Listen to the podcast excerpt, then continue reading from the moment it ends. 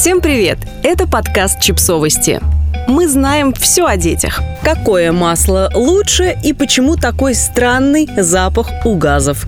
Что общего у родителей и водителей? Читательница НН и мама троих детей Ксения Батуева не так давно получила права и открыла для себя новый мир, который до боли похож на уже привычное ей родительство. Вот что Ксения обо всем этом думает. Я никогда не думала, что буду водить машину. Считала себя неспособной, да и не видела особой необходимости в этом навыке. Но когда старшему сыну пришло время идти в школу, а средний продолжил ходить в сад, стало понятно, что пора и мне занять водительское кресло, чтобы помочь мужу развозить наших детей.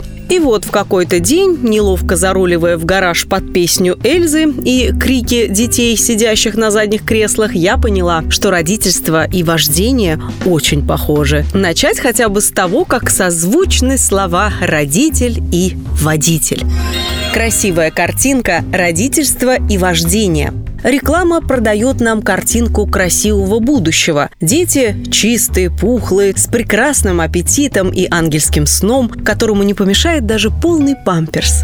Автомобили чистые, блестящие, тихие, едут по пустой трассе и везут своих довольных владельцев не в какой-нибудь офис, а в необыкновенное место, куда иначе как на машине не добраться. В общем, как вы догадываетесь, в обоих случаях ожидания и реальность не совпадают автошколы и школы для будущих родителей. И к родительству, и к вождению готовятся. Даже школа будущих родителей и автошкола чем-то похожи. Ученики часто приходят туда с большим воодушевлением и энтузиазмом, даже не представляя, какой тернистый путь их ожидает. В обеих школах многое зависит от преподавателей. Например, в школе при роддоме сотрудница и по совместительству мать троих детей с нисходительным тоном рассказывала будущим мамам, что в доме с младенцем влажная уборка каждый день. Это само собой разумеющееся. Ее слова засели у меня в голове и стоили моей семье ни одной ссоры. Ну, женщина, неужели у нас недостаточно мам с послеродовой депрессией, чтобы заставлять их чувствовать себя полным днищем, если пыль не протерта?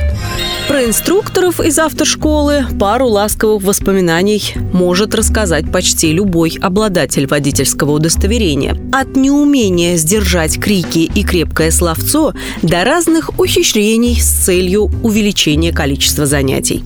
Советы от близких, которые знают лучше. Иногда в виде наставников для будущих родителей и водителей выступают близкие. Будущие бабушки и матерые во всех смыслах подруги вдохновляют или пугают своими воспоминаниями, а бывалые автомобилисты травят байки. Кстати, моим учителем вождения стал мой муж. Кто-то считает, что лучшая проверка для отношений – это совместный ремонт. Мы безболезненно пережили два с половиной ремонта, а вот в ролевой игре «Давай, как будто ты опытный инструктор» ругались и бросали все раза четыре. Но из-за того, что муж действительно устал возить детей в сад, а я оказалась не такой уж и безнадежной ученицей, наш пассианс все-таки сошелся.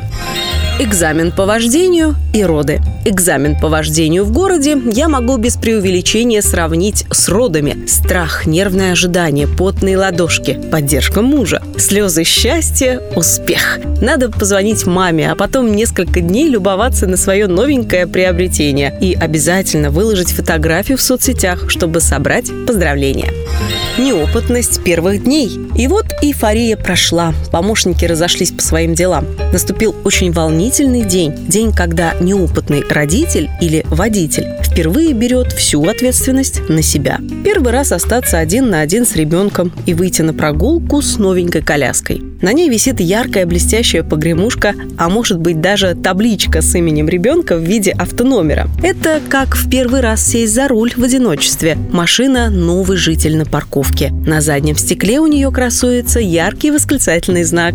Главное, ничего не забыть. Поворотники, сменные памперсы, снять с ручника, влажные салфетки, скоростной режим, соска в коробочке. Однажды во время прогулки у меня произошла авария. Отвалилось колесо от коляски. Домкрата не было и пришлось вызывать эвакуатор в виде помощи прохожих. А еще первое время очень важно найти в себе уверенность, чтобы пережить пассивно-агрессивных мимо крокодилов и рядом проезжалов. Что еще объединяет новичков в этих двух областях? Множество вопросов, ответы на которые приходится искать на специальных форумах или у опытных советчиков, Что означают эти странные звуки? Какое масло лучше? Стоит ли покупать добровольную страховку? Как выбрать подушку, поддерживающую спину? Что это такое красненькое выскочило? Почему такой запах у газов? Недаром среди автовладельцев даже существует термин «детские болезни». Время идет, все родители и водители рано или поздно становятся более опытными и уверенными в себе. Улучшается реакция, растет скорость, на те же самые задачи уходит меньше ресурсов, близлежащие к дому районы изучены вдоль и поперек. Начинаешь действовать на автопилоте. И тогда приходят мысли, а не задуматься ли о покупке еще одной машины? Подписывайтесь на подкаст, ставьте лайки и оставляйте комментарии. Ссылки на источники в описании к подкасту. До встречи!